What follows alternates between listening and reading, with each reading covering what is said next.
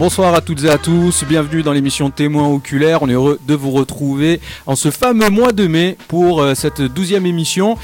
Émission ce soir consacrée bien évidemment au cinéma et à la musique au cinéma. Alors on commence toujours avec un peu de retard, ça va, on a quelques minutes de retard, faut pas nous en vouloir. On a une programmation ce soir musicale assez sympa et toujours très éclectique et on va avoir une petite particularité, c'est qu'on a un invité, un participant qui lui se trouve euh, en Bretagne, à Auvray.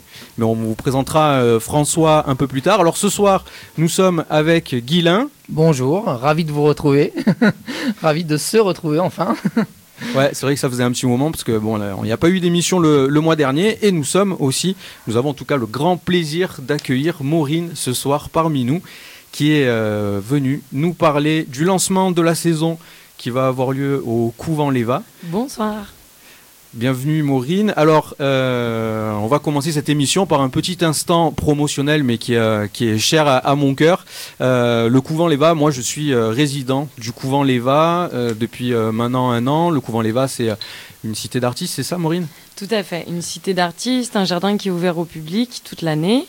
c'est un ancien couvent où il y avait des sœurs qui, sont restées jusqu'en 2016. Et à la suite, donc c'est l'association Juxtapose, l'association pour laquelle je travaille, qui, euh, qui a pu mener son projet. Et donc, euh, toute l'année, on accueille divers usages sur le jardin, des écoles du quartier, des associations qui viennent jardiner, etc. C'est un véritable lieu de vie. c'est situé au 52 rue Leva, dans le quartier de la Belle de Mai. Pour celles et ceux qui ne connaissent pas encore, n'hésitez pas à venir, on s'y sent bien. Ouais, c'est à quelques pas de, des locaux de Radio Galère, de, la Friche. Euh, alors pourquoi euh, Moi, je suis résident au Couvent Les Vaches, je fais partie d'une association qui s'appelle euh, OLAB. On a un labo de photos argentiques avec un studio dans les locaux justement bah, du Couvent. on est une, quinzaine de personnes. Je citerai pas tout le monde, mais je vous salue bien fort les copains. Et bah, en ce mois de juin, il va y avoir le lancement de la saison donc du Couvent Léva, de l'association Juxtapose, et avec ben, un grand événement dès le 11 juin, je crois. Tout à fait, les journées portes ouvertes du couvent. Euh, c'est un événement qu'on adore. Euh, c'est l'occasion pour nous de, travailler avec l'ensemble des artistes résidents du couvent, de montrer l'énergie, la force euh, du quotidien. Et donc cette année, 11, 12, 13 juin, on accueillera des fraises, des installations, des expositions. Il y aura l'ouverture des ateliers d'artistes, marché de créateurs le dimanche. Donc ça va être un événement qui va être très vivant et on a hâte de, de pouvoir euh, lancer cette saison après tous ces mois euh, où ça a été un peu plus calme. Euh. Ouais, ça va être important. Alors en plus, on annonce bien évidemment les, beaux jours. Hein. Ça va être l'été. Le jardin du couvent, c'est un lieu quand même assez exceptionnel. C'est plutôt paradisiaque au printemps et en été. Enfin, c'est un endroit quand même où on se régale à y être. Exactement, à l'ombre des arbres. c'est parfait. Donc pour les journées portes ouvertes, il y a un gros programme qui, euh, qui vous attend, euh, chers auditeurs. Et euh, ensuite, il va y avoir bah, le lancement de, de, la saison, parce que ça va inaugurer avec bah, toutes sortes d'événements. il va y avoir des concerts, il va y avoir des apéros, il va y avoir des réunions familiales. Qu'est-ce qu'il va y avoir, Maureen? Tout à fait. Donc là, c'est la quatrième édition. nous, nos jours de programmation, c'est les mercredis, jeudis, vendredis et dimanches de midi à 23h. Et donc, euh, c'est une programmation assez variée, éclectique. On travaille euh, avec des, artistes musiciens euh, marseillais principalement. Donc, le mercredi, on est plus sur une programmation où ça va être des concerts, du cinéma plein air. les jeudis, c'est DJ set, apéro pétanque. les vendredis, c'est à la, à la, cool. Les gens viennent se détendre sur site sans forcément qu'il y ait d'événements particuliers. On peut juste manger sous les figuiers, dans le poulailler. Et le dimanche, c'est une programmation plus plus familial. On va accueillir le festival La Rattrape, qui était déjà venu l'année dernière. Euh, et ils vont nous proposer des spectacles d'art vivant. On va accueillir un festival italien. Voilà, c'est assez divers et varié. Euh. On travaille aussi avec des, partenaires de la Belle de Mai, par exemple Bobineuse, l'AMI. On va organiser un pique-nique électronique avec Bipol. Euh, voilà. N'hésitez pas à venir découvrir tout ça à partir du 11 juin, du coup à partir du 11 juin, je pense que le rendez-vous est pris. Guilain, toi, tu, tu vas venir au couvent quand même. Tu ouais, bah à 100 mètres. Bah ouais, carrément. et euh, bah aussi parce qu'il fallait quand même faire un lien entre, entre le, cet événement-là et aussi notre émission qui elle est consacrée au cinéma. C'est que pendant la saison, il va y avoir un ciné plein air avec des projections de films. Tout à fait. Chaque année, on, a un partenariat avec euh, Cinétilt, en fait. Et ils montent le grand écran dans le jardin et ils proposent des films. Alors cette année, on ne sait pas encore quels films vont être proposés puisqu'ils ils ont fait un comité de programmation qui s'appelle Cours vite. Ils ont travaillé avec des élèves du 3e arrondissement, ils ont fait des ateliers, et c'est eux qui sont en charge de la sélection et qui vont venir présenter les films au couvent. Donc on ne sait pas encore, mais euh, vous pourrez trouver les informations sur les réseaux, il n'y a pas de souci. Je vais deux fois plus venir. Hein. S'il y a des films projection en plein air, moi je suis très cliente. Hein. ah bah ouais. Eh ben, n'hésite pas aussi à, venir avec, euh, avec tous tes camarades. En tout cas, nous on sera là, mais évidemment. Ouais, suivant la programmation, j'emmènerai même mon fils. Hein. Mais, euh, on espère, on espère. Euh, mais même tu peux venir avec ton fils balader, tu sais, au couvent, il y a un grand jardin et tout, il y a plein de trucs. Euh, bah écoutez, moi je, trouve que on a fait on a fait le tour ou tu as des trucs à rajouter encore? On a fait le tour et bien sûr bah, buvette et espace restauration qui prennent vie sur site pendant l'été. La restauration c'est Alf, des copains, alimentation locale et fine, c'est incroyable ce qu'ils font et euh, le cadre est juste parfait le midi ou le soir pour venir se détendre, profiter avec les copains et avoir une belle programmation artistique et culturelle. Bah, c'est parfait. Et bien évidemment, vous vous en doutez, ce sera tout ça dans le strict respect des règles sanitaires et des distanciations sociales, parce que c'est très important de le préciser. Euh, tout ça va être pris en charge, bien évidemment, et respecté euh, avec des consignes claires par, euh, par toute l'équipe de Juxtapose. Nous, on est, en tout cas chez OLAB, avec le collectif de, photographes, on prépare pour les journées portes ouvertes une exposition dans les couloirs de, de la bâtisse des Sœurs, du couvent. Et euh, il y aura aussi euh, des projections, euh, la possibilité de venir visiter le labo sur lequel on, développe nos films et on fait aussi des tirages photographiques. Et puis on pourrait nous retrouver aussi au marché des créateurs pour trouver... alors je le dis, c'est un peu une confidence, mais on a fait un petit fanzine collectif, un truc chiadé à la mort vous pourrez retrouver ça et des tirages aussi qui vous seront proposés par toute l'équipe de photographes de Olab et bien évidemment aussi toutes sortes de, créateurs qui, qui sont là, qui pourront en tout cas euh, ben, vous proposer des super produits et des, super articles. Et toi, Guilain, je sais qu'il y a des trucs pour ton fils. T'es un papa gâteau, tu fais des cadeaux ah de oui. Il y aura des je n'arrête pas. C'est le dimanche. Donc le vendredi 11 juin, samedi 12 et dimanche 13, et après, c'est une autoroute jusqu'à septembre, c'est ça? Tout à fait. Autoroute jusqu'à septembre, clôture le 5 septembre. Et une petite précision, tout est gratuit. Euh, la programmation euh, est entièrement gratuite sur site. Donc, euh, un bel été s'impose à nous. on compte sur vous. On se retrouve tous là-bas à partir du 11 juin. Nous, on va écouter un petit morceau de musique. Sidi, on est bon pour la musique? Allez, c'est parti. On se retrouve dans quelques instants. Merci.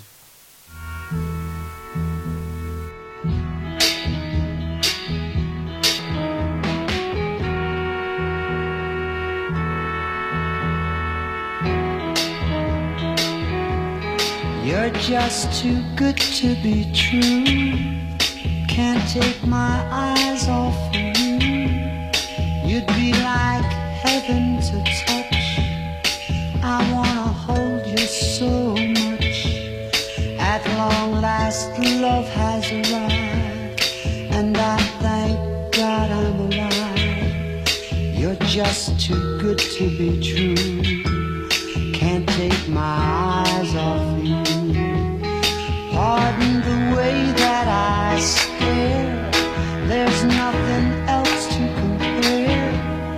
The sight of you leaves me weak. There are no words left to speak. But if you feel like I feel, please let me know that it's real. You're just too good to be true. Can't take my eyes off you.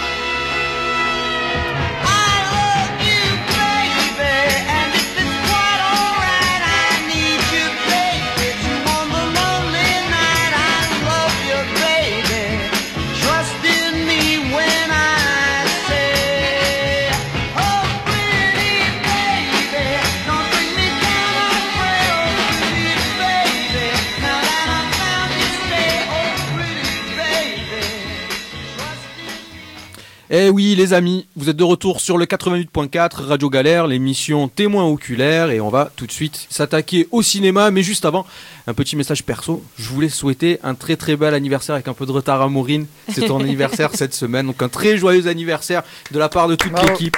Merci. Et on est ravis que tu sois avec nous. Tu es ici chez toi, tu restes avec nous. Si tu veux, n'hésite pas à intervenir sur l'émission par rapport au film. Alors là, on va euh, bah, passer un peu au cinéma. Je m'embrouille un peu dans mes fiches, mais quoi qu'il en soit, François, François, tu es là Vous m'entendez? Ouais, Ah, salut François. Ah, bah, C'est un plaisir, merci. Super, Merci sois le bienvenu. Salut à tous, salut Maureen, salut Tom, salut Guilain. Euh, Salut. Coucou. Merci pour l'invite. Bah écoute, avec plaisir. On a eu, on a eu un peu de, de mal à trouver le, le bon moment pour pouvoir euh, faire cette réunion, mais on est content. Alors François, vous en doutez bien, vous l'entendez un peu, euh, un peu éloigné peut-être. En tout cas, on t'entend bien, tu es très audible, il n'y a pas de problème par rapport à ça.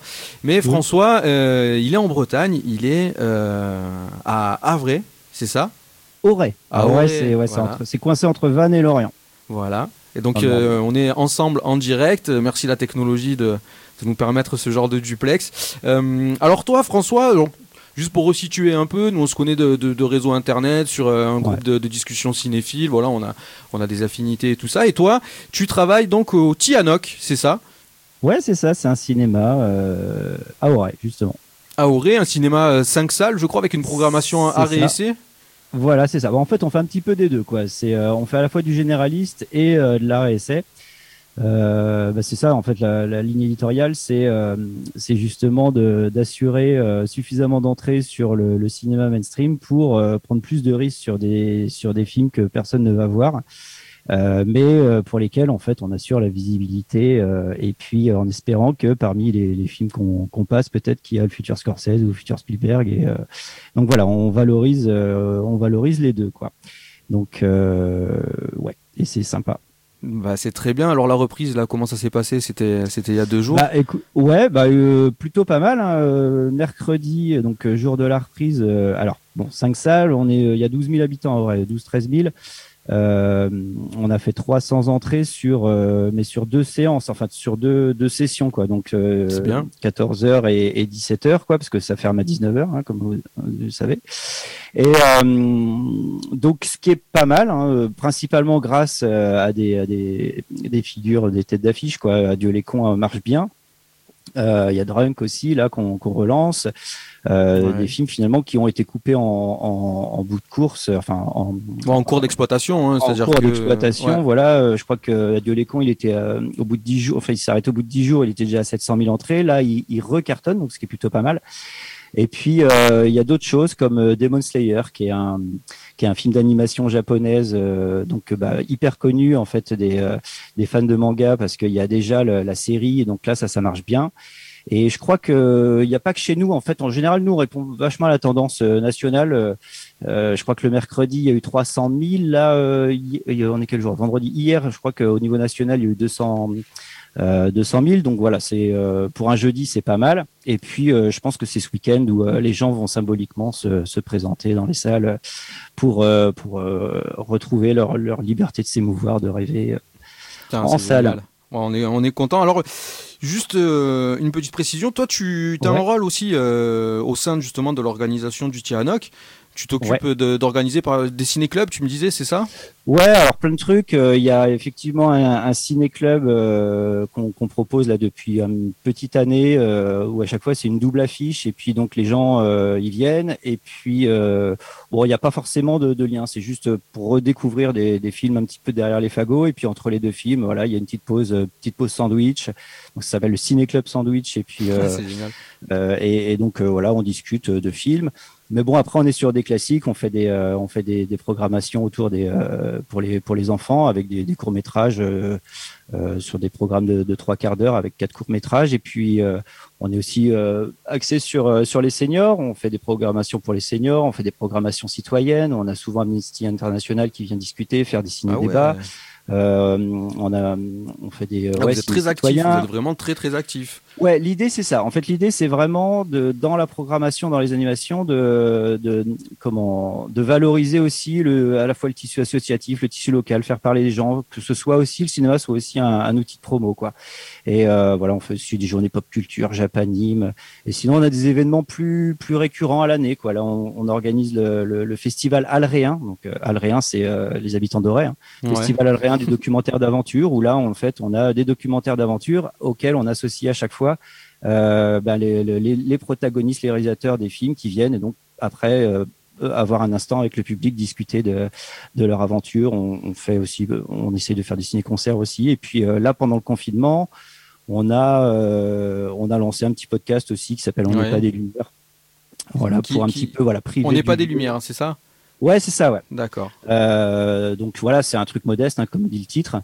Euh, et puis on est euh, voilà privé du lieu, privé du, du public, privé de tout. Eh ben en fait, on s'est dit qu'on allait investir euh, la distance. Et puis bah voilà, l'idée est venue de, de faire un petit podcast. On est à notre troisième émission. voilà, c'est modeste, mais bon, ça existe. Ben, c'est important, c'est important de toute façon toujours de, de parler de, de cinéma et de, et de ce qu'on fait. Euh, Est-ce que vous avez, je sais pas, des- une présence sur des réseaux sociaux où on peut retrouver un peu l'ensemble de votre programmation, ce que vous faites? Complètement, ouais, ouais, ouais, il y a le site, on est sur Twitter, Facebook, euh, Instagram, on va s'y mettre aussi. Euh, on a vu qu'on avait 113 D'accord. abonnés avec zéro publication, donc il y avait peut-être un, un- un filon à, à creuser là. Ouais, je pense. Et puis, pouvez y aller, ouais. et puis non, sinon, ouais, les, les C'est quoi l'adresse du site?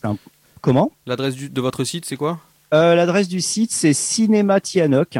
Euh, alors, pour l'info, Tianoc, c'est pas, ouais, c'est, ça peut paraître, euh, ça fait pas nom de ciné, ça fait plus nom de crêperie, mais euh, Ti, c'est la maison en fait en, en breton. Ouais. Et Anok, c'est également, c'est la désignation qu'on qu'on prête euh, aux habitations traditionnelles en Corée. Et euh, parce qu'en fait, les, les, les deux cofondateurs de- du ciné, euh, l'un était breton et l'autre était coréenne. Et, euh, et comment, euh, elle l'est toujours d'ailleurs. Et, euh, et donc voilà, en fait, euh, l'idée c'était de rendre un lieu, enfin rendre un lieu, ouais, où on se sente un peu comme chez soi, ou voilà, redonner un petit peu la valeur de l'espace commun, l'espace d'échange et, et se sentir comme à la maison au cinéma, quoi. Donc on joue beaucoup sur la proximité. Bah, amis bretons, amis de Vannes et, et- et des, et des alentours, n'hésitez pas à prendre Bah, contact avec le Tianoc. Allez-y, Complètement. il y a plein de films, il y a plein d'événements. Euh, et puis il y a, bah, y a plein Et de. puis amis marseillais, si vous êtes dans le coin euh, cet été, n'hésitez pas, hein, on, on se sent comme à la maison. Ah bah écoute, alors si ça c'est une Je invitation, confirme, je suis déjà allé en Bretagne. si c'est une invitation, on va venir vous rendre visite. Vous pouvez compter sur nous. en Bretagne. Ouais, bah écoutez, en, en tout cas, on sera là, on est ouvert 7 jours sur 7, donc euh, il y a peu de risques pour qu'on soit fermé si vous passez. Ok, bah écoute, le rendez-vous est pris alors. On va voir ça un peu hors antenne quand est-ce qu'on montera. Euh, alors on va revenir un peu à la thématique de l'émission de ce soir. C'est une thématique un peu particulière. Je pense que tous les trois on a eu un peu de, de mal à, à trouver et surtout moi qui ai eu du mal à la formuler. Euh, quand, euh, alors c'était, je suis très heureux que les cinémas aient réouvert parce que ça va nous permettre justement d'arrêter de faire des thématiques généralistes pour nos émissions. Parce que c'est vrai que toujours faire un truc sur le cinéma de machin, le cinéma de trucs, le traitement d'eux et tout ça pour pouvoir faire 90 minutes de direct, c'est vrai que parfois on, on perd un peu, on s'en mêle un peu les pinceaux. Ouais, c'était sympa. Ah oui, après on a Comme exercice euh, stylistique, c'était Moi, cool. je suis très content de ce qu'on a fait. hein. Ça, Moi aussi. honnêtement, euh, voilà, moi j'ai découvert aussi pas mal de trucs, mais c'est vrai qu'au bout d'un moment, t'as l'impression de tourner en rond, quoi. Ouais. Et c'est beaucoup mieux d'avoir justement de la fraîcheur, des événements cinématographiques pour pouvoir parler un peu de, de ce qui se fait et d'avoir aussi un avis un peu plus frais et sans être trop, euh, peut-être. Universitaire quoi dans, dans le principe de l'émission. Mais on va finir peut-être avec euh, cette dernière thématique. On verra il y en a d'autres qui sont prévus rassurez-vous hein, c'est pas encore fini le calvaire. Mais on va euh, voir euh, ce soir c'était la représentation des communautés dans le cinéma. Ouais. vaste sujet j'ai envie de dire. Sujet épineux. ah ouais je rougis. Déjà le- de le dire honnêtement comme ça à l'antenne je rougis un peu je suis pas je suis pas tellement à l'aise. Hein? De quoi? C'était pas le sport. Euh, On m'avait dit le sport. Moi, j'ai bossé ah sur ouais. le sport. ah, t'as, t'as bossé sur, sur, je rigole. sur une journée en enfer je crois non Ah ouais, c'est ça. L'enfer du dimanche. l'enfer du dimanche Une merci journée en enfer, c'est un film d'action. Ouais, et puis sur Space Jam aussi, j'avais envie de parler de Space Jam. Bon, c'est pas Ah. Ouais, on va Jam parler 2. un peu basketball aussi. on peut. Euh, ouais, on va. en- Ben moi, du coup, je, je vais parler de, de Mad Max, quoi. Parce que bon, ben, la communauté, c'est la communauté, les gars. hein, Voilà. Et Mad Max, je pense que c'est le film en fait ap- post-apocalyptique qui parle le mieux de, du principe de communauté. Alors. Pour évoquer, justement ce, sujet-là dans, dans la saga de Mad Max de George Miller, euh, il y a le premier volet, c'est celui sur lequel on bosse les, bases de, de la saga. C'est un peu le préquel, c'est un film intense et furieux qui aussi a pris quelques rides parce que je l'ai regardé il y a quelques jours pour préparer ça. Euh, je vais pas m'attarder dessus parce que bon voilà, je l'apprécie beaucoup, mais c'est pas non plus le film. euh, Enfin voilà, c'est pas là où ça parle vraiment, si vous voulez, de, de ce qui se passe et comment on se réunit euh, en termes de communauté. En revanche, je risque d'être un peu plus long sur euh, Mad Max 2 Le Défi, qui est sorti en 81. Euh, dans ce deuxième volet, George Miller est beaucoup plus précis. Il y a une mise en scène, il y a des décors, il y a des effets aussi de scénario qui sont beaucoup plus poussés que dans le premier. Le premier, on dirait une espèce de court métrage qui a été rallongé. Ouais, ça fait un peu euh, là, film on- indé euh, rallongé. Là, il y a clairement du budget quand même sur, sur Mad, Max, euh, Mad Max 2. Donc Max, c'est un loup solitaire, c'est un mec qui vagabonde dans un univers euh, totalement hostile. Il survit et là, Miller justement nous propose un espèce de film western post-apocalyptique, euh, très euh, ouais futuriste avec l'espèce de sauvagerie qu'on qu'on retrouvait pas, des éléments de décor qu'on Oui, une barbarie, une barbarie post- post-apocalyptique, quoi. C'est pas le post-apocalyptique où tout le monde s'aime et euh, où chacun aide son prochain. euh, Quel est ce post-apocalyptique de... où tout le monde s'aime Ah ben il y en a, euh, euh, je sais pas, euh, le 11 septembre 2001, Ah d'accord, ce genre-là de... où tout le monde s'est ouais. retrouvé autour d'un d'un événement qui les a scindés plus que les a, euh, plus que les a éloignés, quoi. Contrairement à Mad Max où bah, c'est la, la folie et la barbarie humaine qui se déchaîne. euh, Il y a beaucoup, il y a Tout le beaucoup monde, d'amour. euh, Il y a beaucoup d'amour tout le monde économise son eau, tout le monde économise son pétrole. Enfin c'est. Ouais, bah Ouais, ouais, après, ça dépend ce que vous mettez devant derrière post-apo, parce que euh, dans, dans mon esprit, moi, en fait, le post-apocalyptique, il arrive à partir du 3, vraiment, où, euh, où vraiment là, tu as eu euh, l'explosion nucléaire, euh, toutes les civilisations sont ravagées, elles sont à reconstruire et tout. Dans le 2, j'ai le sentiment, mais ça fait un petit bout de temps que je les ai vus, j'ai le sentiment qu'en fait, la société, elle existe encore, telle qu'on l'a connue, mais c'est juste qu'elle part complètement en vrille, euh, avec euh, une, une- une- C'est des marginaux dans le, dans le, dans le 2. C'est des Ouais, voilà, marginaux c'est qui vivent en dehors de la mais société. le- le pétrole existe toujours, Si, il est toujours, il y a toujours Mais des non. cités pétrolières, il y a tout, il y a, y a pas eu de crash en fait, Bah, il y a pas eu de- c'est juste ça, la décadence quoi. Bah, en fait, si vous voulez, dans le 2, ce qui se passe, c'est que hum, il y a cette bande de barbares en fait qui, qui saccagent tout Oui. et qui bah voilà enfin il y a Mad Max qui fait une rencontre avec eux comme ça sur, euh, sur la route pour pouvoir récupérer de, de l'essence parce que bah, c'est euh, à ce moment-là en tout cas du film c'est l'essence qui est le bien le plus précieux parce que ça leur permet justement d'avoir de la mobilité. Euh, et c'est là où en fait ils tombent sur un gars euh, qui va bah, pour sa survie il va faire un pacte avec avec Max et il va lui dire écoute il y a une communauté qui a récupéré en fait une raffinerie sur laquelle ils produisent de l'essence. Comme toi, tu as besoin d'essence, moi, je t'amène en fait sur ce lieu-là, et après, tu te débrouilles pour y rentrer, mais tu, tu me laisses sain et sauf. Et c'est quand en fait ils vont justement observer ce lieu-là que euh, il va y avoir euh, le gang, alors je sais plus comment il s'appelle, euh, Humungus, je crois. Humungus, ouais. Ils vont être tout autour, ils vont essayer justement bon, ben, voilà, de, de prendre, de prendre le contrôle de, de ce lieu-là. Et euh, bah, ils vont pas réussir, donc ils vont laisser un ultimatum, ils vont leur dire on revient dans 24 heures, cassez-vous, laissez tout ce qu'il y a sur place, et si vous le faites pas, euh, ben, nous on revient, on vous massacre et on prendra quand même le reste. Quoi. Donc c'est ça, donc si vous voulez, alors je pense qu'on est dans un phénomène, enfin la société elle existe vraiment plus là à un moment donné quand même. Donc dans le dernier, euh, le Mad Max 3 par exemple, là oui, effectivement, c'est la reconstruction d'une société qu'on retrouve avec euh, justement l'échange, le, le principe du troc, etc. Mm. Mais, euh, mais dans le 2, enfin, j'ai le sentiment quand même qu'à un moment donné, on est dans, sur un territoire qui est devenu complètement hostile, où il n'y a plus de règles, il n'y a, plus de- enfin, il y a pas d'apparition de police, par exemple, il n'y a pas de représentation de la loi ou de choses comme ça, ou de Ah oui, l'ordre. sens-là, on voit, Dans, on euh, voit en fait dans des anciens 2. hommes de loi en fait qui sont, ils ont gardé les casques de flics et tout ça, mais en fait ils ont basculé de l'autre côté de Ouais, la morale. Ils sont à leur fait. compte. Mais on retrouve, on retrouve, ouais, voilà, c'est l'individualisme qui a, qui a Ouais, pris ouais. le dessus. euh, et même Max, hein, lui, il est, c'est un gros individualiste qui va en fait, euh, qui, qui va servir le groupe, mais, mais toujours par intérêt. Quoi. D'ailleurs, il arrive, il est tout seul, il repart, il est tout seul. C'est la récurrence de, des, des, des quatre films en fait. À chaque fois, il commence Ouais, comme il finit en cowboy solitaire. Ouais, toujours. Et même dans, dans- Mais bon, on va parler du, du dernier volet euh, un peu après. Donc, juste pour continuer, ce qui est intéressant justement dans ce film, bah, on l'a déjà évoqué, c'est la confrontation qu'il va y avoir en fait entre ces deux sociétés-là, c'est-à-dire la société d'une part en fait de la population qui a récupéré la raffinerie et du traitement qu'a apporté Miller justement sur cette euh, sur cette population-là. Alors, ce sont des gens déjà qui sont vêtus de blanc. Ils ont que des vêtements en, coton, des espèces de toges, euh, des cheveux longs, donc ils font tous un peu hippie. Il y a des hommes, il y a des femmes, il y a des enfants. Il y a des personnes âgées, enfin, voilà, des, personnes plus jeunes. C'est une une micro-société, vraiment, c'est une véritable tribu. Ils ont euh, des animaux de ferme, ils ont euh, des vaches, des cochons, euh, ils font de l'élevage et ils ont cette raffinerie où ils pompent du pétrole en fait dans le sol et sur lesquels en fait ils protègent justement ce, bien-là. Et en face, on a ce groupe donc de, représenté par Humungus qui est là et qui, alors c'est un univers, ce sont que des hommes.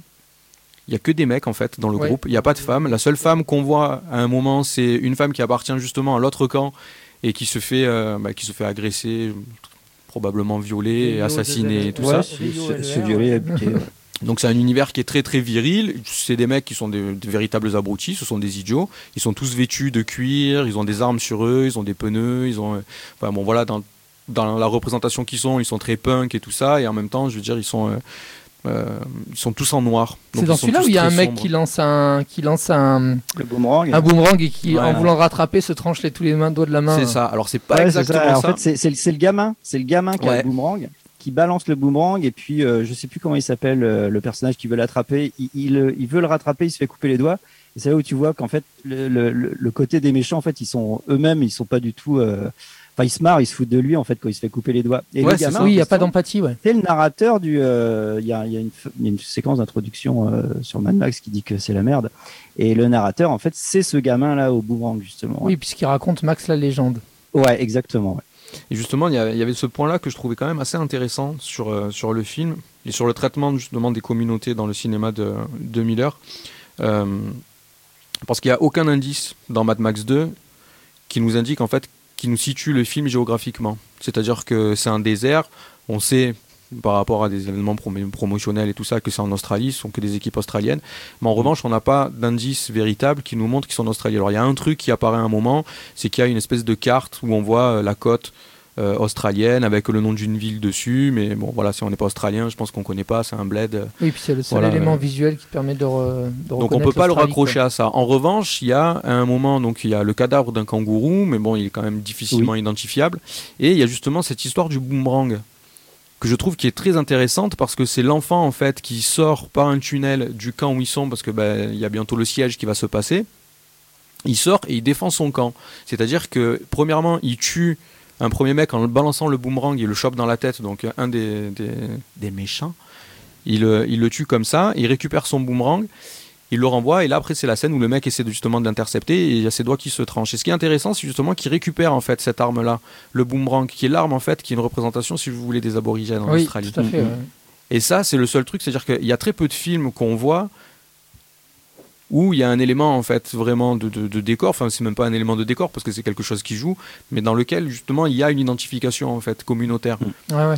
Et je trouvais ça assez intéressant, ce parti pris-là, parce qu'il aurait très bien pu jouer avec autre chose, l'enfant. Je veux dire, il aurait pu les attaquer, peut-être avec un pistolet, Un yo-yo, une- Ouais, voilà, un une- lance-pierre, n'importe quoi. ouais. une carabine à gros sel, euh, comme ça, un lance-flamme. Enfin voilà, je trouvais que c'était intéressant justement sur, sur ce traitement-là. Euh, puis il est magnifié en plus ce boomerang de mémoire, il brille, il est argenté, enfin il sort du, il sort de, l'esthétique et de- des- couleurs, tout est sablonneux, tout est orange et puis lui, enfin le, le boomerang de mémoire, il, est, il scintille quoi. Ah ouais, c'est une arme, c'est une arme, de- l'utilisation c'est une lame en fait. boomerang, quoi. Ouais, ouais, c'est une, une lame. Et, juste, et c'est ça qui est intéressant, c'est que c'est un gamin de, de 5-6 ans qui est le seul à pouvoir le maîtriser. Parce qu'un Ouais. adulte, en fait, il n'arrive pas à l'attraper, il se coupe les doigts, mais seul lui, en fait, est capable de, de pouvoir ça, le ouais. récupérer. Et justement, je voulais voir aussi, parce qu'on parle de la, la représentation de la communauté dans le cinéma de Miller, et c'est quelque chose, je pense, qui est très présent. Et notamment dans Happy Feet. Happy Feet, bien sûr. Ouais. Et Happy Feet 2 surtout. Bah, Parle-nous un peu d'Happy Feet, Guilain. Ah non, Si, allez, je vais allez, rester, allez, je vais allez. rester des heures si je Non. parle d'Happy Feet. Allez, on- parle-nous un peu d'Happy Feet. Et ben dans Happy Feet, euh, Mumble, il est dans une communauté où il. Alors c'est quoi déjà? Il chante. Ils chantent Il tous, mais lui. Ouais, il fait des claquettes. hein. Non, Oui, ils ça- chantent ça- tous, mais ils ont, ils ont tous un chant euh, machin, et lui, il sait pas chanter. Je crois, c'est ça Et donc, il danse. Si, il me semble que c'est ça dans, dans le Ah, lui, film. il a Ouais, pas de voix, ça. mais ça- Non, il a lui, il pas n'a de pas de voix et il est il handicapé, danser, mais il sait danser. Euh, bon, il danse euh, bizarrement parce que voilà, mais euh, mais il danse dans une communauté où on chante. Et euh, quand il va se faire euh, quand il va se faire capturer, il y a un moment où il est dans un zoo et, euh, et loin de la communauté, il devient euh, complètement euh, fou quoi. Il va, il y a une scène horrible où il, il- il se regarde dans, le, dans la vitrine du, zoo, enfin dans la vitre du zoo, il se voit et puis il essaye de casser la vitre en tapant et tout. Enfin, c'est, c'est, vraiment saisissant comment le fait d'être déraciné euh, bah, de sa communauté euh, va, agir sur son mental. Quoi. Et dans le 2, donc dans le 2, il est, euh, Mumble, il est devenu grand, si je dis, dis pas de bêtises, et il a un gamin, il a la difficulté d'être père. Et la communauté va se retrouver coincée par. je crois qu'il y a un tremblement de terre ou quelque chose, et du coup, il y a une, partie de, la banquise qui s'effondre et qui les bloque tous à un seul endroit de, la banquise. Et ils vont partir, donc euh, Mumble et son, et son fils, pour euh, trouver un moyen de, les sortir de là. Quoi. Et ils vont rencontrer à ce moment-là euh, un gars dans une communauté qui est une sorte de, de- faux prophète, quoi. Qui, qui va leur dire oui, non, moi je peux vous aider et tout, machin. Et euh, petit à petit, ils vont se rendre compte que pour s'aider, il faut s'entraider euh, mutuellement euh, tous ensemble. Quoi. Donc tous les, les petits et les grands vont, vont, vont s'entraider et ça va permettre de, de briser la glace au sens littéral et de, et de libérer la communauté. Quoi. Et donc, d'où l'importance de, de- la- du principe de communauté dans le l'importance cinéma. des de- siens et, et dans, Et le, ouais. dans le cinéma de Miller. Ouais. Je pense que c'est, un, c'est un- c'est une caractéristique. Et assez on l'a aussi dans Babe 2. Mais justement, après, mais Voilà. dans tous ces films, en fait. Ça, mais dans Babe 2 aussi, c'est assez Moi présent, j'adore en Babe fait. hein. 2. Euh, bon, juste pour finir après sur Mad Max, parce que l'horloge tourne quand même. euh, je vais finir, alors je vais faire un- Je vais enjamber euh, Mad Max 3. euh, parce que bon, voilà, j'ai pas, j'ai pas eu envie de le revoir. Mais je vais juste faire un petit mot sur Fury Road aussi. Parce que Fury Road, il est intéressant parce que là, ça cristallise aussi, si vous voulez, le rapport de Miller avec justement le principe de communauté. Alors, on a Mad Max, on réécrit un peu l'histoire dès le départ. Mad Max, qui lui est toujours ce cavalier seul, un peu, qui, euh, qui, qui, qui se fait kidnapper. Et en fait, dès le départ, il se fait intégrer dans cette. euh, donc Max se fait intégrer dans la communauté. Donc j'ai oublié, le nom. euh, bon, peu importe, c'est pas grave. On, on l'a tous vu. Maureen, tu l'as vu, toi, Fury Road, bien sûr. Et, euh, Les Warboys. Et Warboy. ouais. Ouais, dans la communauté des Warboys. Et en fait, si vous voulez, c'est un intégré humain. euh, malgré lui quand même. hein. Oui, mais en fait, si tu veux, il se fait intégrer. Pourquoi? Parce qu'il il est donneur en Il est fait. donneur de sang, il est universel, donneur ouais. universel. Ouais. C'est ça, c'est ce rapport en fait de sang et d'universalité. Donc, c'est-à-dire que la communauté se nourrit en fait Oui. de l'étranger, si vous voulez. Donc déjà, il y a un rapport, je pense, par rapport. Je suis peut-être un peu dans la Non, surinterprétation. non, non, aussi, hein, non je euh, pense que c'est je dans pense les, qu'il y a les pas trop de thématiques hasard, Miller. quoi. ouais, ouais. Et euh, ensuite, donc, ils s'échappent et euh, qu'est-ce qu'ils vont faire? Eh ben, ils vont repartir et ils vont se mettre en danger en fait face à des autres, à d'autres communautés. Il y a la communauté des motards Ouais. et après, tu as d'autres communautés qui sont les communautés en fait des frères d'Immortan Joe, ouais, tout à fait. où chacun en fait est le leader, si vous voulez, de le meunier et, euh, et le mangeur euh, d'enfants. Oui, je crois que c'est ouais, ça. il y a l'ogre. ouais. Mangeur d'enfants et, le- Ouais. et le meunier. Et, euh, et Qui ensuite, dirigent d'ailleurs chacun euh, deux, euh, deux trucs, euh, enfin deux énergies, deux matières euh, Ouais, complémentaires. Ouais, c'est quoi. ça. En fait, il y a, y a, y a Joe, lui, qui, qui gère le, tout ce qui est lait maternel L'eau. et la flotte Ouais. et le sang. Il pompe du sang. Et euh, en face, il y a, il y a Pétroleville. Donc ça, c'est une autre cité, euh, mais qu'on voit complètement hors champ, en fait. Euh, Oui. Mais en fait, Furero, euh, Furero, C'est celle du mangeur d'enfants, en fait, livrer du lait maternel à Pétroleville. Et il y a une troisième civilisation qui est euh, celui, celle, enfin, civilisation, une communauté qui gère la poudre Euh, c'est Moulin à Balles, je crois. Ouais, le moulin à Ouais. balles, le meunier, Voilà. et, Et en euh, fait, lui, son truc, les- c'est la justice. Voilà, c'est ça. En fait, euh, c'est euh, trois pôles, où, qui, qui- mais en fait, on voit que celui d'Immortal Joe. Ce qui est, Oui, ce c'est le seul qui est c'est qu'en ouais. fait, euh, Mm. on a un- toute une civilisation qui est déployée, mais qui est pas montrée. Et du coup, là, c'est ton imaginaire qui se développe et tout l'aspect mythologique qui découle de là aussi, quoi. Et t'as une communauté matriarcale aussi, où il y a que des femmes. Et justement, Eh c'est ben- ça aussi. Eh bah oui, voilà, c'est ça. Ils y vont, ouais.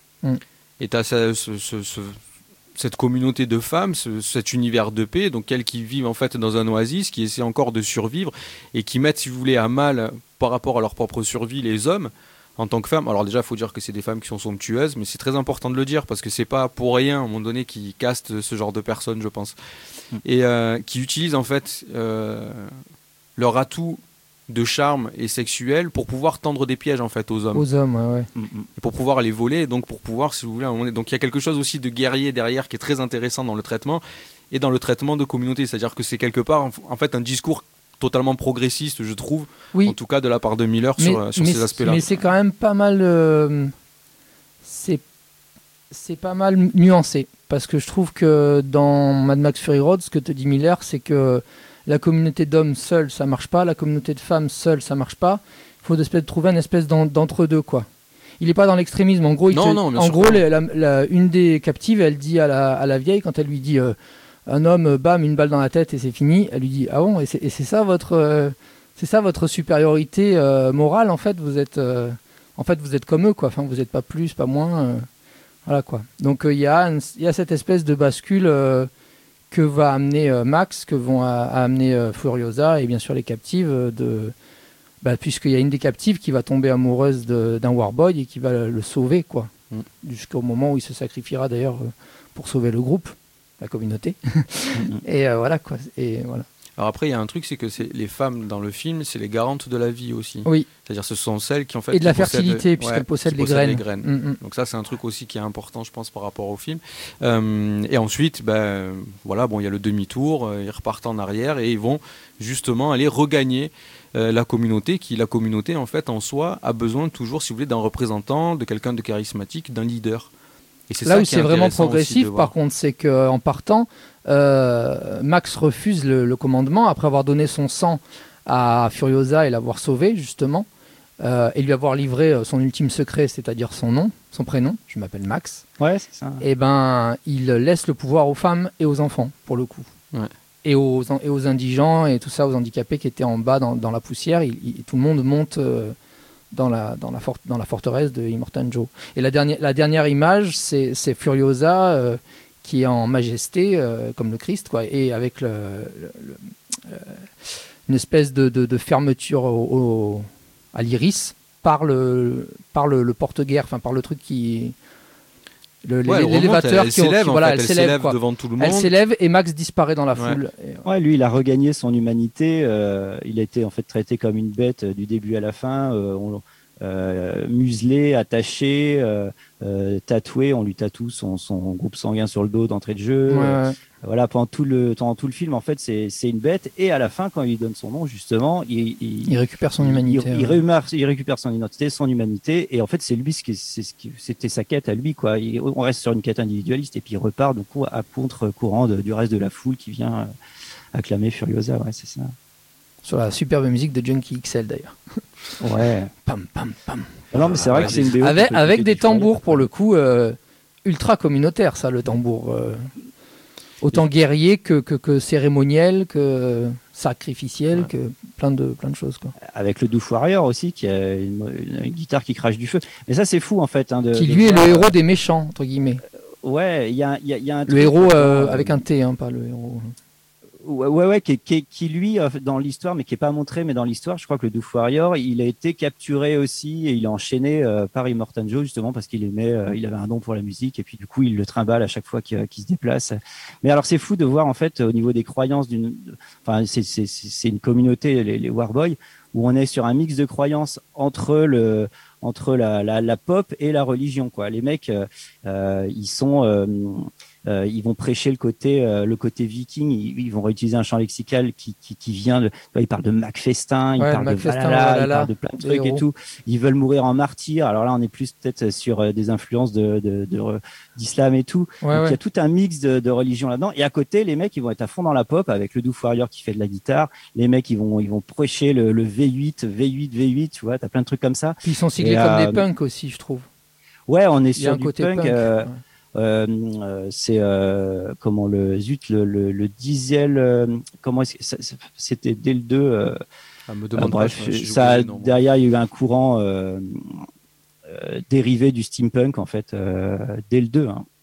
D'ailleurs dans le 2, je crois qu'il parle de Ayatollah du rock. Euh, tu vois euh, la, la combinaison des termes déjà là, ça fait un certain une sorte de syncrétisme euh, assez évocateur quoi. Ben voilà, c'était tout pour moi sur euh, la communauté dans le cinéma de, de Miller. Juste un mot pour, euh, finir, euh, c'est que Miller, il est né en Australie, mais euh, il est né en fait d'une famille d'immigrés grecs. Et euh, dans un pays, je pense, qui n'a pas vraiment d'identité, l'Australie, qui est loin de tout, qui a eu une grosse vague d'immigration européenne aussi là-bas, avec euh, des populations autochtones. Je pense qu'il y a une espèce de, Bah, qu'il y a eu beaucoup de bagnes aussi, d'ailleurs, non, en Australie Ah Ouais, oui, non, euh, bien bah sûr, ça, bien sûr, mais s'il y a beaucoup d'Européens Ouais. qui se sont installés là-bas, il y a un mélange de, cultures un et peu quelque chose, il y a les- une grosse mixité, je pense, et le côté communautaire doit être très présent, au même titre qu'on le retrouve justement dans la culture un peu américaine, USA, avec ouais, euh, ouais. Tous ces, enfin voilà, toutes sortes de communautés, de représentations communautaires.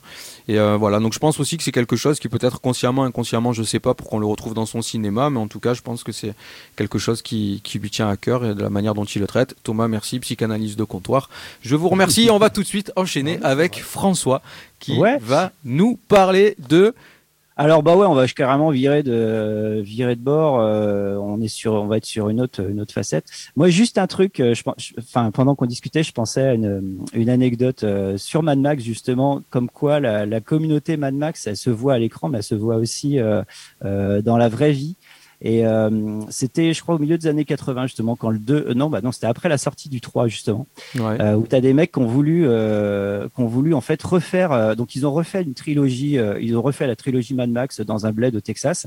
Et en fait pour s'y rendre ils, ils, ils y sont allés en fait avec les vrais costumes les vraies bagnoles. Ils ont chopé des camions citernes et tout. Ils se sont fait la route euh, ils sont ils se sont refait la poursuite du 2 donc c'est à dire les mecs ils se sont foutus sur la gueule sur toute la route pour aller euh, assister euh, bah, au bout aussi pour aller voir au cinéma la trilogie quoi sauf que bah ça s'est pas fait les voisins se sont plaints et tout et euh, les mecs il y a eu neuf neuf organisateurs qui ont fini en tôle et tout. Bon, bah, le festival a pas perduré malheureusement. Ça, Mais non, mais c'est pour dire que ça peut, enfin, ça soude aussi la communauté dans la vraie vie. Il y a Ouais. des communautés qui se forgent dans la vraie vie. Et c'est, c'est Mad Max, c'est, c'est puissamment ancré dans dans euh, la culture pop. euh, Bah, t'as le euh, Burning- Moi, ça me fait penser au Burning Man. Burning Man, peu, hein. ouais, j'allais dire, ouais, moi aussi. Tu vois, ouais, c'est ça. Bah, t'as, t'as, t'as les Wasteland. euh, je crois que c'est en Californie, au Japon. Ils font des, il y a le festival où les mecs ils se déguisent comme Mad Max et tout. Ouais. Même c'est même rentré dans la langue commune. Je veux dire, tu dis ouais, putain, t'arrives, c'est le bazar. Tu dis putain, on se croirait dans Mad Max ici, quoi. Tu vois, c'est rentré dans le langage commun presque. Mhm. Donc il y a un truc euh, où, qui, ouais, qui, qui, qui soude. Enfin voilà, c'est de la pop culture euh, puissance 1000, quoi. Euh, Allez, avançons sur, euh, sur ton sujet qui était donc, je crois, la représentation dans la communauté, mais dans le cinéma de qui? Ouais, alors de bah moi je voulais parler de Michael Cimino. En fait, moi tu me parles de communauté, c'est le premier réalisateur auquel je pense euh, parce que déjà bah c'est un de mes réalisateurs préférés, même s'il a pas fait beaucoup de films, je trouve que le cinéma qu'il fait c'est génial. Euh, euh, la communauté chez Cimino. Alors, euh, juste pour recontextualiser un petit peu pour euh, les auditeurs qui qui connaissent pas Cimino ni la période dans laquelle il a il a œuvré, Mhm. euh, donc en fait, c'est un réalisateur qui est qui, a trouvé son émergence en fait euh, pendant cette période, euh, cet âge d'or du nouvel Hollywood. Hein, vous savez, c'est ce cinéma contestataire des années 70, cinéma de la contre-culture, tout ça. euh, en fait, c'est un cinéma qui a pris son essor suite euh, à l'arrivée de la, télévision dans les foyers, en fait, où euh, la, communauté hollywoodienne justement avait compris que euh, il fallait changer de, schéma de production et que c'était plus possible de faire les, les, réalisations classiques. Il fallait euh, donner carte blanche aux réalisateurs. Quoi. Euh, le, le cinéma des années 60, même s'il y a eu des, des, des grands films, euh, ça a toujours été un petit peu en dessous des espérances. Donc, euh, euh, le, le, le, le- comment, à partir de, de, de milieu des, enfin milieu des années 60, en fait, il y a eu certains films emblématiques comme euh, comme Bonnie and Clyde en 65 ou Lauréat en 67 et, et évidemment Easy Rider en en 69 euh, voilà, c'est un âge où, qui a vu émerger. Alors pour ceux qui ont le mieux réussi, qui exercent encore, c'est là où a commencé des mecs comme Coppola, des mecs comme Spielberg, Scorsese. Mais euh, il y a eu d'autres euh, d'autres réals un peu plus oubliés comme Altman, Bog- Bogdanovich ou euh, ou Monty Hellman, hein, qui est mort il y a pas longtemps. A Easy Rider et, aussi qui en fait partie de. Comment? Easy Rider aussi, il en fait partie. Ouais, Easy de- Rider, ouais, en 69, c'est un film emblématique justement qui a ouvert cette De voie. l'ouverture de la voie, ouais. Ouais, ouais, complètement. Et euh, euh, de Denis Hopper. Et donc, euh, c'est une période qui s'est étalée à peu près donc de, du milieu des années 60 jusqu'aux années, à- enfin, symboliquement en fait, c'est désigné aux années 80 euh, avec La Porte du Paradis justement euh, réalisé par Cimino, qui, euh, alors lui, à la- après avoir été sur le toit d'Hollywood, s'est retrouvé en fait.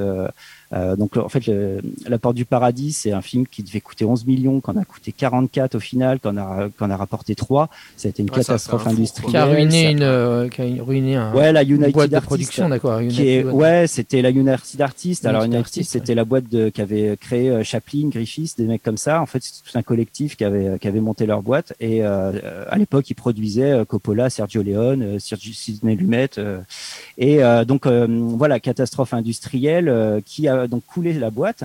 Et euh, alors voilà, on dit que c'est la, la porte du paradis parce que ça a été euh, voilà, c'était très symptomatique et c'était une catastrophe. Mais bon, il y a eu quelques films qui ont commencé à sonner, à commencer à, à sonner la- l'alarme en fait de- du déclin en fait de cet âge d'or-là. Il y a eu Sorcerer de Friedkin euh, qui s'était planté. Tu avais eu New York, New York de Scorsese, euh, le 1941 de, de, de Spielberg, ouais, aussi. Ça- ouais, tout voilà, ça s'était pas bien passé.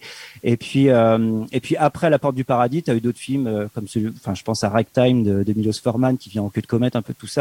Et c'est des mêmes euh, productions euh, hyper mégalo, euh, hyper ambitieuses et puis qu'on qu'on tout flingué quoi. Et donc voilà, donc à quelle période du cinéma lui Cimino il appartient? Sauf que lui en fait, il se défend un petit peu d'appartenir à cette à cette frange de cinéma contestataire. Lui en fait, lui, alors il avait donc il avait déjà pour commencer, il avait signé le, comment quand il est lui il avait fait le c'est lui qui avait fait le scénario de Silent Running de Douglas Trumbull. Douglas Ah ouais, Trumbull, c'était le superviseur des effets spéciaux de 2001 c'est de l'espace, euh, Ouais, Blade ouais. Runner, des Ouais, trucs comme ça. Et, euh, et en fait, suite à ça, on lui propose euh, un premier long métrage, Le Canardeur, avec euh, avec Clint Eastwood et, et Jeff Bridges. Et, euh, et au début, c'était Eastwood qui devait le réaliser, mais vu qu'ils se sont bien entendus, Eastwood il lui dit OK, vas-y, euh, fais ton film et tout, euh, je suis avec toi. Et, euh, et tu vois, donc il est plus affilié avec le cinéma d'Eastwood. Eastwood, lui, il appartient pas trop euh, au cinéma euh, qui vient en opposition aux valeurs conservatrices. Euh, euh, Enfin, c'est pas un cinéma contestataire, c'est le cinéma de la réaction. C'est conservateur pour le coup. se- Dirty Harry, quoi. Ouais, voilà. Alors, bah lui, voilà, lui, il est, lui, il est, euh, il y a pas eu que des films euh, contre culture euh, pendant cette période-là. Il y a eu l'inspecteur Harry, qui lui, enfin, c'était un cinéma qui venait justement en réponse à, à ces salopards de, de hippies d'Hollywood. Hippie, ouais. Voilà. Et euh, mais par contre, en même temps, c'est euh, ça les empêchait pas de dénoncer euh, l'incompétence des, institutions et tout ça, quoi. Et ça a même limite impulsé le cinéma des années 80 avec, euh, tu sais, des films de justice expéditive, les- le cinéma Reagan avec les mecs qui se sont fait tout seuls et tout ça, quoi. Ouais, tout à fait.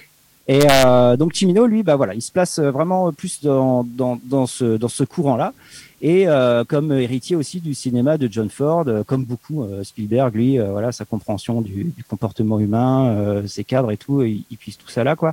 Et et et justement, c'est là où on y vient. C'est Ford, lui, il a jamais cessé en fait de placer dans le cœur de son cinéma la communauté.